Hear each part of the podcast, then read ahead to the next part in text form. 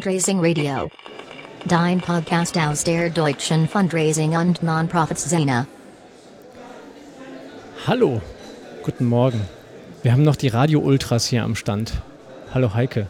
Heike Sommer ist hier von der Fundraising Akademie und wundert sich gerade, dass ähm, hier auf dem, auf dem ähm, Gerät vor mir ähm, irgendwie so Halstabletten stehen mit Noten drauf. Müsstest du doch eigentlich kennen, du bist doch Musiker. Ja, nicht, nicht wegen Musiker, sondern ich war mal äh, in der Apotheke. Genau. Nee, nicht nur in der Apotheke, sondern ich dachte, weil du auch äh, Musikerin bist. Das habe ich bekommen von, ähm, von Matthias Frenzel, der von der Kongressorganisation ist und gesagt hat, das braucht man, wenn man viel redet. Und das ist- sind extra Noten drauf, weil das nämlich auch von Opernsängern wohl genutzt wird. Wir sagen das Produkt jetzt mal nicht, weil wir machen ja keine Werbung für Pharmaindustrie. Kenne es bei Sängern auch ein anderes Produkt, was da gerne verwendet Mhm. wird. Das sage ich jetzt auch. Nee, es ist sehr gut. Also wenn man im Pharmabereich gearbeitet hat, glaube ich, kennt man alle Fiesigkeiten der Welt. Wo, womit wir aber auch schon fast beim, beim Thema wären, nämlich hier Firmennamen sagen und so weiter, weil darum soll es jetzt gehen. Wir, ähm, im, Im Programm steht ähm, der Thementalk und der Thementag, Thementag, Thementalk. Thementalk bedeutet, dass wir uns mal unterhalten wollen über das Thema des Kongresses. Und wenn ich mich richtig entsinne, steht dort CSR drauf, neben Kultur. Das sind wieder so Abkürzungen wie gestern schon CRM, das muss man verstehen wollen. Und ich habe gedacht, dann holen wir uns mal jemanden, der sich tatsächlich damit auskennt. Und vor mir sitzt Hugo Pettendrup. Guten Morgen. Guten Morgen, Mike. Ich freue mich sehr, hier zu sein. Ist das gelogen oder ist das wahr? Nee, das ist, ist tatsächlich wahr. Ich bin auch tatsächlich ein bisschen aufgeregt, weil ich das erste Mal in so einem ominösen Podcast von dir bin. Äh, Und ja, nichtsdestotrotz freue mich hier zu sein und bin gespannt, worüber wir sprechen. Wir sprechen über die Dinge, über die du dich auskennst. Vielleicht erstmal kurz zu dir. Ich habe überlegt, wann wir uns kennengelernt haben. Das muss gewesen sein 2006, denn du warst Referent bei der Fundraising Akademie und hast bereits damals was zu diesem Thema erzählt. Vielleicht ganz kurz, dass du dich mal vorstellst, wo kommst du her, was machst du so und vielleicht auch, warum sitzt du hier? Ja, das ist sehr nett. Vielen Dank. Ja, Hugo Pettenrup ist mein Name. Ich bin äh, Geschäftsführer der Firma HP Fund Consult und unser äh, Logo, unser Slogan ist Brücke zwischen Profit und Non-Profit, wo auch schon ungefähr daran ersichtlich wird, was wir tun. Wir haben uns vor einiger Zeit kennengelernt an der Fundraising Akademie und das ist auch das, was mich äh, nachhaltig geprägt hat, diese Ausbildung, die ich damals dort gemacht habe.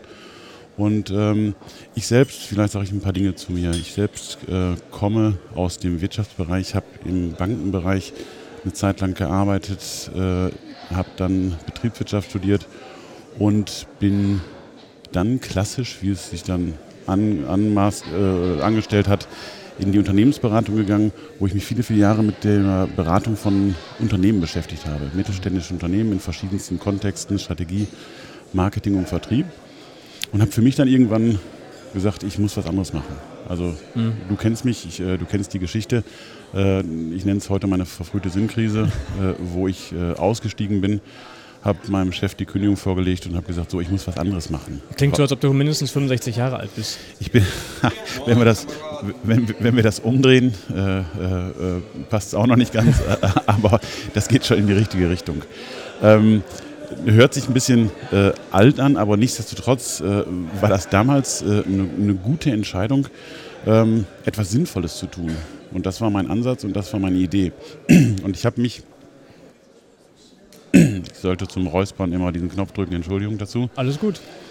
habe äh, mich dann entschieden, meinen Rucksack zu packen, in die große weite Welt zu ziehen, bin von, mit einem Containerschiff von äh, Mal, äh, Hamburg nach Malaysia gefahren und habe mich dann mit dem Thema beschäftigt, was will ich eigentlich beruflich tun? Also mit dem Containerschiff ist für mich auch neu. So, so, so richtig hing und gesagt, auf das nächste Schiff gewartet oder vorbereitet? Ähm, äh, nee, nicht auf das nächste Schiff gewartet. Das geht nicht ganz so einfach, weil das ist schon logistisch eine, äh, eine große äh, Sache gewesen. Das heißt, mit, äh, mit Anmeldung, mit Vorlauf. Meine Idee war, auf diesem Containerschiff zu arbeiten und mir die Überfahrt zu finanzieren. Hat nicht ganz geklappt. Da musstest du dich im Maschinenraum verstecken. weil es halt, äh, ja, oder so, weil es halt viele äh, ähm, Hilfsarbeiter gibt, äh, die, dort, die dort beschäftigt sind. Aber das ist letztendlich auch zu einer, zu einer, zu einer ähm, neuen Touristikzweig geworden, Menschen mitzunehmen auf diesem Schon mal Containerschiff. gehört, ja. Genau. Wann war das? Das war 2002 äh, und ich habe mich dann tatsächlich auf den Weg gemacht. Äh, Rucksack auf, war drei Wochen unterwegs, bis ich in Kuala Lumpur angekommen bin, an verschiedenen Häfen gehalten. Ähm, und ich wurde auch mal gefragt, warum machst du das eigentlich? Oder äh, andersrum, was machst du auf dem Schiff? Und genau das war das, was ich machen wollte. Ich wollte gar nichts tun und wollte einfach mal schauen, was macht das mit mir? Ich will jetzt nicht zu psychologisch werden. Äh, wir müssen ein bisschen gleich zum Thema kommen. Ich finde das total überraschend, weil du, ähm, seitdem ich dich kenne und wenn du im beruflichen Zusammenhang unterwegs bist, bist du alles andere als der Rucksacktyp. Also du, du betonst ja auch immer, sag ich mal, sehr, dass du auch erscheinst immer im Anzug, hast immer ein Hemd an so und dich als Rucksacktyp auf so einem Schiff mit Ketten zwischen Motoröl und sonst was, vor- da habe ich echt Schwierigkeiten, mir das vorzustellen. Ja, ich kann dir mal eine schöne Fotoshow zeigen. Vielleicht können wir das auch nochmal irgendwann einbauen. äh, Im Radio nicht so ganz so gut möglich. Aber äh, war tatsächlich so. Und wenn, äh, wir kennen uns ja auch schon länger ähm, und äh, zum Teil auch privat, aber das geht schon. Also Mhm. da, das kann ich tatsächlich äh, auch gut. Genau. Und letztendlich war es dann für mich die Idee, herauszufinden, was will ich beruflich eigentlich tun, womit will ich mich in meinem äh, weiteren Leben beschäftigen. Und so bin ich dann auf dieses Thema Mittelbeschaffung, Fundraising, CSR gekommen. Wusstest du damals schon, dass das, dass das so heißt Nein. oder hast du eine Idee gehabt, was du machen willst? Ich habe eine Idee gemacht, habe mich dann, äh, habe dann erstmalig auch gehört, oh, es gibt Fundraising, habe festgestellt, dass ich das immer schon gemacht habe in meiner Kinder- und Jugendarbeit ähm, vor Ort und ähm, ja, habe mich dann äh, dort damit beschäftigt. Ich bin dann neu zu meinen Kunden gegangen, zu meinen ehemaligen Kunden und habe gesagt, ich bin wieder da, aber ich mache jetzt was ganz anderes, äh, nämlich die Beratung von Verantwortung, sagen wir mal. Und das waren halt die beiden Stränge, Fundraising und CSR, für die ich mich damals entschieden habe. Wie, lange hat das gedauert, diese ähm, Denkphase? Ja, die Denkphase sollte eigentlich mal so im, Dreivierteljahr zu Ende sein, hat dann aber anderthalb Jahre und noch mehr. Ah, okay. Also äh, letztendlich, wenn man das mal weiter betrachtet, bin ich immer noch in der Denkphase. Ich glaube, das ist jeder von uns, der sich Normal, da auch ja. weiterentwickelt. Du warst damals schon verheiratet oder? Ich war damals noch nicht verheiratet, das hat mir die Sache natürlich Ja. erleichtert. Definitiv. Ja. äh, da einfach auch die Sachen hinzu, äh, hinzuwerfen und auch ja, äh, dann auch ohne großartige Verantwortung unterwegs zu sein. Wie hat denn, haben denn deine Kunden reagiert, als du gesagt hast, hey, hier bin ich wieder und jetzt mache ich was ganz anderes? Also wie haben sie dir dann eine Kompetenz abgenommen? Also viele tatsächlich mit großer Überraschung natürlich, aber gleichzeitig auch mit einer Begeisterung. Die sagten, Mensch, das wollte ich auch mal schon machen, finde ich eine super Sache, äh, kann ich mir gut vorstellen, aber wie kommen wir denn jetzt zu dem anderen Thema? Und äh, da konnte ich dann schnell Fuß fassen, äh, indem ich mich nicht nur äh, weitergebildet habe, ähm, aber dann auch einfach mit den Instrumenten und mit den äh, Methoden, die ich aus meiner äh, wirtschaftlichen Vergangenheit hatte, dementsprechend dann auch ähm, ja, äh, umgesetzt. Jetzt kommt gerade der Direktor der Akademie. Und sagt, du sollst nicht weiterreden. Aber die, dieser Mensch äh, verbindet uns ja tatsächlich. Das äh, ist ein gutes Symbol dass er, äh, gewesen, dass er jetzt hier gewunken hat. Ähm, du bist dann zur Fundraising-Akademie gegangen, hast den Studiengang gemacht und da tauchte das Thema CSR schon drin auf oder noch gar nicht? Doch das Thema CSR tauchte schon auf, das hieß aber nicht CSR, sondern das hieß ähm, Sponsoring oder das hieß äh, Spenden von Unternehmen oder, oder, oder. Und diese ja, äh, angloamerikanischen Begriffe, die gab es für das Thema dann tatsächlich noch nicht. Äh, das hat sich dann entwickelt. Okay, dann vielleicht tatsächlich jetzt mal Butter bei die Fische. Ja. Du hast die Ausbildung gemacht, du hast dann gesagt, ich mache das in irgendeiner Form freiberuflich oder selbstständig. Ähm, was ist CSR? Wofür steht das? Und was, wie würdest du es jemandem erklären, der wirklich noch nie in seinem Leben was davon gehört hat? Ja, ich glaube, ich kann das mittlerweile. Ich tue mich da aber nach wie vor schwer, weil das ist halt ein sperriger, sperriger Begriff. Wir sprechen über Corporate Social Responsibility. Gibt es da kein deutsches Wort für? Einem Zungenbrecher. Ähm, doch, es gibt eine Übersetzung halt gesellschaftliche Verantwortung von Unternehmen.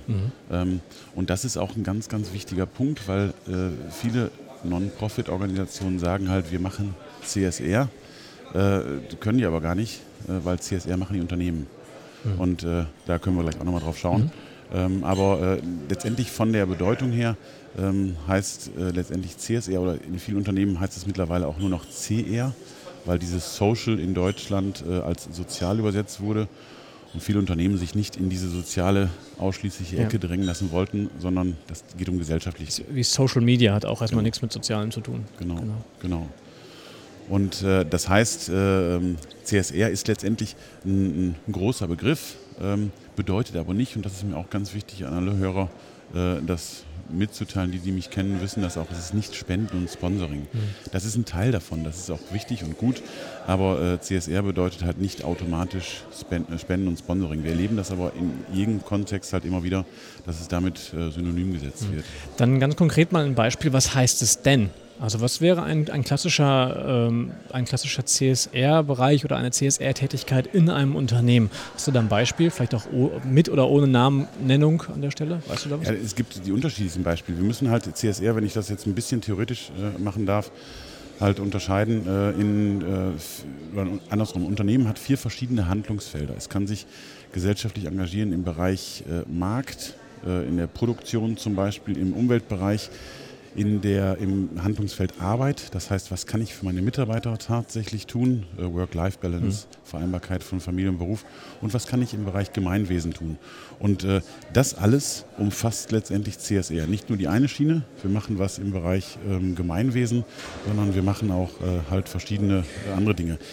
Das kann ganz unterschiedliche Ausprägungen haben. Vom reinen Thema, jetzt auch wieder ein englischer äh, Begriff Corporate Volunteering, das heißt, äh, Mitarbeiter werden freigestellt ähm, und setzen sich freiwillig für ein Unternehmen ein. Ja, aber das sind doch diese Feigenblattnummern, wie es einige Firmen machen, wo dann eine ganze Abteilung mal freigestellt wird und mal einen Tag im Jahr irgendeinen Kinderspielplatz aufbaut, oder?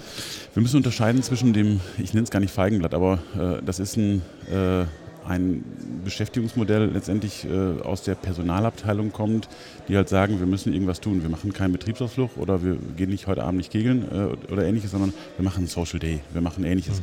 Ich bezeichne es nicht als Feigenblatt, sondern es ist tatsächlich ein ganz wichtiges Element, um Mitarbeiter auf dieses Thema aufmerksam zu machen, um Mitarbeiter auch reinzubringen. Aber wenn das eine einmalige Geschichte ist, ist es tatsächlich ein Feigenblatt, sondern das muss auch äh, langfristig am besten auch institutionalisiert sein, so wie Ford es zum Beispiel macht. Die, die äh, geben halt ihren Mitarbeitern sehr viele Stunden während der Arbeitszeit zur Verfügung, um sich halt auch gesellschaftlich oder ehrenamtlich zu engagieren. Ich kenne es von, von Aral in Bochum, glaube ich. Die haben über, ich kriege das Modell genau nicht mehr hin, da, die fördern grundsätzlich alles das, was ihre Mitarbeiterinnen und Mitarbeiter in ihrer Freizeit tun, wenn es denn gemeinnützig ist. Und ähm, dann gibt es die Möglichkeit, sein eigenes Projekt, was man privat ähm, bestückt, dann nochmal zu bewerben und dann gibt es aus einem Pot entsprechend Mittel. Und den ges- gesamten Bildungsbereich haben die, falls sie es überhaupt noch machen, vielleicht ist es auch schon überholt, haben die ausgegeben an eine, ähm, an, ans ein Institut für bürgerschaftliches Engagement und bilden dort Multiplikatoren aus, die erstmal nichts mit Aral zu tun haben, aber um dafür zu sorgen, dass gesellschaftlich Menschen mit einem entsprechenden Mehrwissen wieder zurückgehen in die gemeinnützige Arbeit. Das ist auch ein Modell. Ja, absolut, genau. Es gibt halt immer wieder Unternehmen, auch die auch, das sind nicht nur die Non-Profit-Organisationen, sondern auch die Unternehmen, die sagen, wir machen dort schon ganz viel. Ja, und meinen dann die 5000 Euro Spende an irgendeine gemeinnützige Einrichtung. Und das ist natürlich auch äh, nicht, äh, tatsächlich nicht im Sinne äh, von CSR oder auch von Nachhaltigkeit. Und vielleicht darf ich den Begriff auch nochmal Bitte, ja. weil das ist letztendlich ein ganz großer und wichtiger Begriff. Wenn wir über gesellschaftliche Verantwortung sprechen, müssen wir über Nachhaltigkeit sprechen. Und jetzt will ich auch wieder nicht zu weit ausführen, aber Nachhaltigkeit verstanden als wir, Mike, du und ich, wir alle, unsere gegenwärtige Generation muss ihre Bedürfnisse so befriedigen, dass die nachfolgenden Generationen ihre Bedürfnisse auch befriedigen können, noch weiterhin. So jetzt mal Nachhaltigkeit verstanden. Und wenn ich mit diesem Thema bei Unternehmen auch äh, oder in, im Gespräch bin, dann ähm, habe ich auch eine andere Grundlage. Und deswegen das Thema Nachhaltigkeit ist ein ganz wichtiges Thema, war, glaube ich, sogar Umwort des Jahres vor drei, vier, fünf Jahren. Äh, aber nichtsdestotrotz ist es im Unternehmenskontext sehr wichtig, weil ähm, es geht auch um das Thema Nachhaltigkeitsberichterstattung. Ich will jetzt nicht zu weit wegführen. Wirkungsmessung und so, ne? Wirkungsmessung auf der einen Seite, genau, aber wir haben jetzt zum Beispiel im, zum 1. Januar 2017 in der EU eine Verpflichtung für große Unternehmen, einen Nachhaltigkeitsbericht äh, zu äh, erstellen. Und da ist gerade ein enormer Schwung in dieser Branche äh, reingekommen, dass auch nicht nur Großunternehmen, sondern auch kleine Unternehmen bis der kleine Handwerker, der mir vor sieben, acht, neun, zehn Jahren gesagt hat, Herr Pettenrow mit Ihrem komischen CCF oder CFR oder CSR, C3PO. C- C3PO verstehe ich nicht. Ähm, Habe ich damals nie verstanden, weil ich immer gesagt habe, ich bin der ehrbare Kaufmann, wir machen das sowieso. Ähm, aber so ein bisschen ist mir die Sache jetzt schon näher gekommen und wir machen da was. Jetzt nimmst du mir genau die Frage weg. Jetzt hast du so. von, von, von Ford gesprochen, ich habe von Aral gesprochen. Also eigentlich der Schreinermeister Müller, der ähm, interessiert sich gar nicht fürs Thema oder der interessiert sich auch gar nicht für irgendwelche ähm, strukturellen, vielleicht auch ähm, strategisch aufgebauten Konzepte, oder? Wie sieht das im Alltag aus? Nee, äh, das ist es. Also wir müssen da unterscheiden zwischen den klassischen, ich nenne es mal Hands-on-Projekten, wo Leute einfach was machen wollen äh, und äh, dort ja was tun wollen. Da muss man natürlich jetzt unterscheiden zwischen dem äh, klassischen Beispiel des, äh, der, des Kindergartens in Stuttgart, der einen Streichraum eingerichtet hat, fand ich phänomenal. Ähm, das ging auch durch die Presse. Ein, Äh, ein Streichraum? ein Streichraum, genau, wo es letztendlich äh, darum ging, die, die Leiterin sagte, die Unternehmen kommen alle zu uns und die wollen streichen, Und die wollen wollen renovieren, und die wollen den Garten umgraben. Und das ist natürlich ein ganz großes Thema, auch für die gemeinnützigen Organisationen genau dagegen zu steuern. Also wir mit unserem äh, Unternehmen, ähm, HP Fund Consult, wir sind ähm, dort in der Beratung ähm, unterwegs und werden halt auch zum Ende des Jahres immer wieder von Unternehmen angefragt, habt ihr nicht eine schöne Organisation? Jahresendrallye. Jahresendrallye, genau, für die wir irgendwas machen können. Und da muss man auch als Non-Profit-Organisation einfach gewappnet sein. Es geht nicht darum, ein Eventdienstleister äh, für äh, Unternehmen zu sein oder irgendwelche Veranstaltungen zu organisieren, sondern ich muss genau meinen Bedarf erfüllt wissen. Und deswegen brauche ich als Non-Profit-Organisation auch die Stärke und gleichzeitig aber auch das, Selbst oder das Selbstbewusstsein zu sagen, wir brauchen gerade keine gestrichenen Räume äh, oder keinen umgegrabenen Garten, äh, sondern wir wollen das und das und das und das. Und äh, da sprechen wir halt über das Thema gleiche Augenhöhe. Kurze Anekdote dazu. Ich als ich als Fundraiser unterwegs war, hatten wir auch ein großes Unternehmen. Nenne es jetzt absichtlich nicht.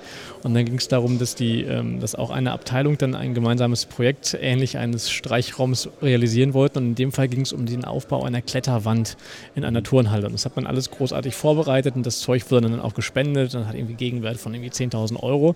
Und dann kamen die Jungs dann da an und wollten da irgendwie zwei Tage lang schrauben. Dann stellte sich fest, Kletterwand dürfen die gar nicht mal eben und können die gar nicht mal eben selber machen, sondern das muss richtig, müssen Fachleute machen, das muss auch TÜV abgenommen sein und so weiter. Das haben die gemacht. Haben zwei Tage lang haben die Leute diese Kletterwand angebaut und die haben nebenan die ganze Zeit am Grill gestanden und das war dann deren gesellschaftliche Verantwortung. Aber es gab die Urkunde, es gab die Übergabe, es gab die, den üblichen, nicht Check, aber zumindest Rahmen drumherum. Es war großartig. Also genau von diesem Beispiel wollen wir heute nicht sprechen. Äh, nein, aber, aber das ist tatsächlich dennoch ein schönes Beispiel, äh, wie es nicht gehen soll ja, und welche Vorbereitung da ist. Aber da erleben wir auch ganz viele ähm, unterschiedliche Dinge äh, und aber auch Vorstellungen von Unternehmen. Und da ist halt noch ein ganz großes Umdenken von beiden Seiten halt Okay. notwendig. Jetzt glaube ich, der kleine Unternehmer, hast du gesagt, der ist ehrbar, der macht das alles schon selber irgendwie. Und die großen Organisationen, die müssen ja jetzt im Rahmen der Berichterstattung sowieso irgendwas tun. Welche Rolle spielst du da? Also was, was machst du und was ist dein Job in diesem Bereich? Ähm, wir fragen uns das auch jeden Tag immer aufs Neue. Nein, im Ernst. Also du kannst Äh, dir Anzüge kaufen, also immerhin scheint es zu funktionieren. Genau. Nein, wir sind da ganz glücklich. Wir machen das, wie gesagt, jetzt äh, seit, lass mich äh, nochmal rechnen, knapp 14, 15 Jahren. Wer ist wir? Ähm, wir sind äh, mehrere Personen, äh, äh, genau, äh, als Unternehmen HP Fund Consult. Das mache ich nicht alleine, sondern auch mit ähm, Kollegen und einem Team von Mitarbeiterinnen und Mitarbeitern. Und ähm, wir ziehen durch die Bundesrepublik, sage ich mal, nicht durch die Welt. Von äh, Münster aus, muss man auch mal sagen, die west westfälische Fahne hochgehalten. Absolut, äh, lebenswerteste Stadt der Welt, by the way. Ja. Wo war die Räuspertaste nochmal? Kann ich nachträglich nochmal? Wir lassen das auch so stehen. Ähm, nein, äh, was wir machen, ist tatsächlich äh, dort gemeinnützigen Organisationen äh, jeglicher Art, und das ist wirklich vom, von großen Organisationen, die uns alle bekannt sind, die auch heute auf dem Kongress sind, äh, bis hin zum kleinen Förderverein, die, die klassische Fundraising-Beratung, aber schwerpunktmäßig halt die Zielgruppe Unternehmen. Da liegt äh, äh, unser Schwerpunkt. Und äh, um den Organisationen halt Hilfestellung zu geben, sei es einfach nur, wir müssen, wir wollen uns mit dem Thema beschäftigen, wie können wir jetzt den Aufbau gestalten, was müssen wir tun, wie müssen wir vorgehen, was für eine Strategie und Konzeption brauchen wir aber auch als wichtiges Thema, bis hin, rufen wir jetzt an, fahren wir jetzt hin, was machen wir tatsächlich? Und da auch als äh, Berater und Begleiter den Organisationen äh, zur Seite zu stehen. Und das ist ein großer Unterschied. Ähm, da gibt es halt die unterschiedlichen Anforderungen. Organisationen, die einfach nur wissen wollen, äh, verkaufe ich mein Logo jetzt für 500 Euro, 5.000, 50.000? Äh, ich, muss ich einen Ethikkodex erstellen? Mit welchen Unternehmen soll ich was machen, nicht was machen? Da gibt es viele, viele Unsicherheiten. Und genau an dieser Schnittstelle ähm, beraten wir. Wie sind denn die ersten Kontakte? Rufen dich Leute an, weil sie ganz konkret eine Frage oder eine Herausforderung haben oder rufen sie also äh, oder rufen sie an und sagen, wir brauchen eine Strategie in eine gesellschaftliche Verantwortung? Also auch tatsächlich jegliche, in jegliche Richtung gedacht, aber das Hauptthema ist natürlich erstmal, wir möchten uns ähm, mit dem Thema aufstellen, positionieren. Die Zielgruppe Unternehmen war bisher noch nie. Äh, wir möchten oder wir müssen? Ja, schöne Frage. Ähm, der Druck spielt natürlich auch eine Rolle, gar keine Frage. Weil wenn wir Statistiken sehen, äh, was das Thema Unternehmen, Unternehmenskooperationen äh, die, äh, oder auch die Zielgruppe Unternehmen auch für einen Stellenwert mittlerweile schon hat, auch für gemeinnützige Organisationen, will ich das Müssen nicht mehr ganz ausschließen. Aber mhm. zum Glück ist das noch sehr stark das Möchten, ähm, dass es da einfach auch von, von Vorständen, von Geschäftsführungen gesagt wird, das Thema soll jetzt eine Säule von uns werden und da müssen wir uns mit beschäftigen. Mhm. Aber nicht jede Organisation kann das. Und da muss man auch ganz klar sehen, es gibt Organisationen, für die ist das definitiv nicht das richtige die richtige Zielgruppe. Ähm, muss, für andere ist das genau die richtige. Und da abzuwägen, das ist auch genau unsere Aufgabe zu schauen, ist das halt ein Thema für euch, ist das kein Thema für euch, aber dann auch die konzeptionellen, strategischen Planken zu setzen. Und das ist unsere Arbeit, wo wir auf der einen Seite ähm, dort äh, das strategisch-konzeptionelle Gerüst mit den Unternehmen oder mit den Organisationen stellen und dann aber auch gleichzeitig in die Phase der Umsetzung mit den Unternehmen zu gehen. Das kann hingehen bis zur Mitbegleitung bei Gesprächen, äh, mhm. äh, neben der Vorbereitung bei Gesprächen. Wir hatten jetzt letzte Woche wieder zwei ganz interessante äh, Konstellationen und äh, dort sind wir als Sparringspartner, nenne ich es mal, oder als, wie wir unser Slogan ist, Brücke zwischen diesen beiden Welten, ähm, helfen wir in jegliche Richtungen zu gehen. Und finanzieren tut ihr euch dann ganz klassisch über Beratertage? Genau, mhm, okay. genau. Das, obwohl das immer das Thema, ich will das jetzt nicht so weit führen, aber das Thema Provision ist auch wie im Fundraising sowieso immer ja. auch ein großes Thema, da werden wir auch mit konfrontiert. Ähm, aber äh, das ist tatsächlich dann auf Honorarbasis, mhm, okay. wirklich. Jetzt ist der Deutsche Fundraising-Kongress 2017 unter dem Motto CSR soweit ich mich erinnern kann, ist das seit vielen Jahren, wenn überhaupt das erste Mal, dass es Dach CSR heißt. Ich glaube auch. Ähm, du bist als Referent dabei. Mhm. Ähm, was erwartest du dir davon, dass der Deutsche Fundraising-Kongress als, als Leuchtturm für die ganze gemeinnützige Sozialwesenbranche ähm, sich das auf die Fahnen schreibt? Ach, meine Erwartungshaltung ist eigentlich äh, überschaubar. Äh, ich finde es gut und wichtig. Ich habe mich, als damals das Programm rausgekommen ist, riesig gefreut, weil ich sagte, ja, das Thema, nicht nur weil das unser Thema ist, weil wir da spielen, ähm, sondern äh, weil das natürlich auch ein, ein Wachstumsthema ist und ein Zukunftsthema ist. Ähm, und äh, von daher äh, freue ich mich, dass das äh, einen entsprechenden Themenschwerpunkt hat, ähm, muss dabei aber auch gestehen, dass ich mir noch etwas mehr erwartet hätte in, in, jeglicher Richtung. Das heißt, ich freue mich, dass wir einen Vortrag halten. Ich freue mich, äh, dass auch andere Kollegen hier sind zu dem Thema. Das ist keine Keynote zum Beispiel, oder? Nee, das ist keine Keynote, genau. Ähm, und äh, ich vermisse die Unternehmen. Also wir haben tatsächlich, äh, Korrekt. wir haben tatsächlich ähm, dort auch, ähm, wir arbeiten mit vielen Unternehmen auch zusammen in der Beratung. Das ist der zweite äh, Aspekt unserer Beratung. Und äh, da hätte ich mir schon vorgestellt, äh, dass äh, dort auch einfach, weil das ist für die gemeinnützige Organisation natürlich auch spannend, mhm. da die Sichtweise von Unternehmen zu hören, was für Anforderungen gibt es, welche äh, Beiträge und ähnliches. Ähm, und äh, das wäre sicherlich auch noch ein gutes Thema gewesen oder ein großes Thema, aber äh, auch da, wir werden wahrscheinlich auch in drei, vier, fünf, sieben Jahren mhm. ähm, uns noch weiterhin mit dem Thema beschäftigen und da gibt es ja auch noch Möglichkeiten, das dann auch umzusetzen. Was ist dein Thema auf dem Kongress? Ähm, wir hatten gestern ein äh, Seminar äh, zum Thema CSR, wie könnte es anders sein, ähm, aber mit, äh, mit, dem, mit dem Themenschwerpunkt vom Bitten zum Bieten. Dort auch wirklich die, ähm, die gleiche Augenhöhe wahrend und dort zu schauen, wie können gemeinnützige Organisationen auch als gleichwertiger Partner mit Unternehmen zusammenarbeiten. Und ich will endlich weg von diesem, wir sind die kleine Organisation und da ist das große Unternehmen und äh, wir sind die Kleinen, die bitten und wir machen alles mit. Was bei der Stiftungsakquise ja mittlerweile völlig, völlig klar ist. Also ja. ich, bin, ich bin auf Augenhöhe Partner, weil wenn ich nicht wäre, könnte die Stiftung ihren Satzungszweck nicht erfüllen. Mhm. So ähm, wäre schön, wenn das tatsächlich auch mal dort äh, so reinkommt. Du zeichnest als Person ähm, verantwortlich unter anderem für die ähm, Ausbildung zum CSR-Manager an der Fundraising Akademie. Mhm. Ähm, du hast gerade das Stichwort Organisat äh, Unternehmen gesagt, sorry. Soweit ich weiß, ist das die einzige Ausbildung in dem Bereich, die pari pari ähm, besetzt ist von den Teilnehmern her, von Unternehmensseite und eben von seitens der, Seiten der gemeinnützigen Organisation.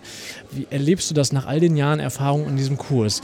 Ähm, ist man sich nachher immer noch fremd oder sind das immer noch zwei unterschiedliche Welten oder verschmilzt das so nach solchen Präsenzphasen nach so einer Ausbildung? Ja, das ist ja schön, dass das halt tatsächlich nicht nur irgendwie ein Wochenendseminar ist, sondern auch äh, äh so wie andere Ausbildungsformate der Fundraising Akademie über einen längeren Zeitraum geht. Und da ist es einfach schön, wenn die Verantwortliche von Evonik gemeinsam mit der Verantwortlichen vom Brot für die Welt äh, an einem Tisch sitzt und äh, dort Dinge gemeinsam besprechen. Also da schmilzt sehr viel, ohne jetzt auf äh, weitere äh, Verschmelzungsprozesse äh, dort im Rahmen der Ausbildung einzugehen. Ähm, aber ähm, äh, du sprichst die Ausbildung an und ähm, da können wir, und da meine ich die Fundraising Akademie mit und PricewaterhouseCoopers, die das damals mit initiiert haben, PwC, ähm, ein bisschen stolz sein, weil wir haben die erste Ausbildung in diesem Segment in Deutschland ähm, ins Leben gerufen, 2009, ähm, wo es darum ging, auch äh, diese, diesen Namen CSR-Manager äh, zu platzieren. Danach, es gibt mittlerweile ein Buch, Berufsbild CSR-Manager, es gibt äh, verschiedenste andere äh, Bücher, die sich genau damit beschäftigen und danach ist richtig Bewegung und Fahrt reingekommen. Das heißt, das Thema CSR-Bildung hat enorm an Fahrt gewonnen und da muss man sich jetzt auch gucken, da gibt es Differenzierungen, Spezialisierungen, da passiert gerade sehr viel, aber wir haben halt den ersten, waren die ersten äh, am Markt ähm, und sind nach wie vor diejenigen, die dann auch äh, konstant Profit und Non-Profit in einem Kurs haben, was ich nach wie vor als ganz wichtiges das Element. Auch Alleinstellungsmerkmal, ne? Ja, genau, genau. Wo geht's hin? Wo ist äh, das Thema CSR im deutschsprachigen Bereich in den kommenden fünf Jahren? Ja, das ist äh, gleich auch, ich will da nicht zu viel vorwegnehmen, gleich auch ein Thema ähm, oder heute Nachmittag, wo es darum geht, CSR im Jahre 2030, da sind wir nicht in fünf Jahren, sondern in 13 Jahren. Ähm, das Thema wird weiterhin wachsen. Also ich bin ganz froh, Kritiker, die damals gesagt haben, das alter Wein in neuen Schläuchen, das ist irgendwie ein marketing Heißt nur anders. Ja, heißt nur anders. Pappelapapp, was wir eben schon hatten, ehrbarer Kaufmann, äh, dem haben wir, ähm, dem sind wir anders begegnet. Das Thema ist ein ganz wichtiges Thema. Und Kritiker, auch Unternehmen, die sagen, ja, wir müssen da wo was machen, wir müssen uns damit beschäftigen, wo das damals wirklich noch Feigenblatt oder auch eine äh, Hochglanzbroschüre war, das funktioniert nicht mehr. Das mhm. Thema ist fest äh, äh institutionalisiert in Unternehmen und äh, es gibt große Unternehmen äh, in Hamburg, Chibo oder ähnliches, die haben ganze Abteilungen, Großabteilungen, die sich nur mit diesem Thema beschäftigen. Und das heißt, da ist viel passiert, da passiert auch sehr viel. Und wenn man heute auch mal Stellenausschreibungen liest, da werden jetzt mittlerweile CSR-Manager, die früher nur unter der Hand gehandelt wurden, mhm. ähm, werden dort äh, gesucht äh, und das Thema wächst weiterhin, weil Unternehmen verstanden haben, dass es nicht nur ja, wir machen mal was Gutes, weil es die Gesellschaft äh, verlangt oder erfordert oder unser Kunde oder Verbraucher, sondern es bringt uns auch wirklich was mhm. langfristig. Was sollte denn so ein CSR-Manager oder so eine Managerin mitbringen? Alles das, äh, was ich als normaler Mensch auch benötige. Also wirklich, da, da gibt es jetzt keine äh, klassischen, ähm, kl klassischen ähm, äh, Beschreibungen. Ich muss halt aus einem Bereich kommen. Entweder bin ich Umweltexperte und komme aus dem ökologischen Bereich oder ich bin Betriebswirtschaftler und komme aus der Ecke. Ich kann aber auch als Sozialarbeiter und Pädagoge genau in diesen Bereich rein. Ich muss nur bereit sein, die anderen Welten auch äh, zu lernen und zu verstehen. Und das ist auch klassisch im Unternehmen so. Ähm, ich, ich jetzt persönlich als Hugo Pettenrup bin nicht der Ökologie- oder äh, hm. Energieexperte. Ja, Sag ich auch mal, Tierschutz kann ich, habe ich keine Ahnung von. Nein, und, aber da gibt es aber Experten, mit denen ja. wir da zusammenarbeiten. Und so muss, äh, äh, ist dieses, dieser Beruf formiert sich aus unterschiedlichen Professionen, nenne ich es mal. Ja, genau. Und äh, deswegen gibt es halt nicht das klassische Handwerkszeug an der Stelle, ähm, was ich beherrschen muss. Das sind viele Dinge, äh, weil ich muss mich mit CO2-Ausstößen, ich muss mich mit ganz vielen Dingen auch beschäftigen. Arbeitsrecht ähm, und sonst ja auch, ne? Arbeitsrecht geht da auch mit rein, weil früher habe ich alleine gesessen, wenn es um das Thema Spenden und Sponsoring äh, ging. Heute sitzt der Produktionsverantwortliche mit am Tisch, der sagt, wir müssen die Lieferkette im Griff halten, ohne Kinderarbeit, ethisch, moralisch, sauber, einwandfrei. Von der Baumwollproduktion bis zum fertigen T-Shirt. Äh, der Umweltexperte sitzt dabei, der sagt, wir müssen äh, Energiesparlampen einbauen, ähm, äh, und müssen Recyclingpapier verwenden. Nicht nur das, sondern sehr viel mehr. Also wie können wir als Unternehmen Energie ähm, schonend und effizient arbeiten. Der Personalmensch sitzt mit am Tisch oder die Personalfrau. ähm, um das ganze Thema, wie kann ich meine Mitarbeiter bei Laune halten, wie kann ich meine Mitarbeiter dort einbringen und natürlich das Thema Gemeinwesen. Und das ist das Neue, dass halt alle an einem Tisch sind und deswegen brauche ich auch, äh, kann ich als CSR-Manager nicht alle Felder bedienen, aber ich bin der Vermittler zwischen den verschiedenen Welten. Super. Apropos sitzt mit am Tisch, off-topic zum Ende. Was Wer- erwartest du dir von heutigen Abend? Tische, sitzen und so. Oh, Ich sitze jetzt ja auch hier schon wieder. Ich muss gleich noch mal ein bisschen mehr laufen. ähm, aber ich freue mich auf heute Abend. Der, der äh, Galaabend ist immer äh, ähm, sehr anregend, sehr nett, sehr inspirierend. Äh, ich freue mich äh, auf die anschließende Musiksession. Ähm, und meine Erwartungshaltung ist da recht gering. Also ich freue mich mit äh, in, die, in der Fundraising-Familie äh, hier unterwegs zu sein. Viele, viele nette Leute ähm, wiederzusehen, die man zum Teil längere Zeit nicht gesehen hat.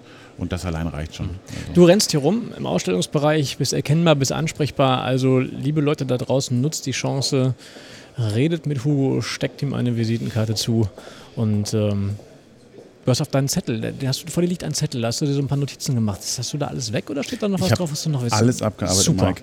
Wir haben uns äh, Checkliste. phänomenal vorbereitet. Äh, nein, ist alles Als ob wir es tatsächlich gemacht hätten. haben wir nicht, aber von daher ist der Zettel auch nicht relevant. Also wunderbar. Super. Also, vielen Dank, lieber Hugo, danke für deine Zeit. Ich habe mich gefreut. Vielen Dank. Und, ähm, War gar nicht so schlimm. Genau, war, tat auch gar nicht weh. Next, was wir hier hören, ist äh, die Big Session von sozialmarketing.de. Und da muss ich nämlich jetzt rüber, weil ich muss nämlich jetzt zur Generalprobe. Also, bis dahin.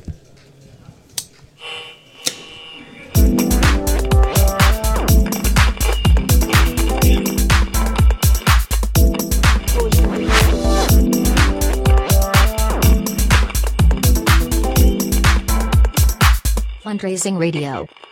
Dein Podcast aus der Deutschen Fundraising und Non-Profits Szene.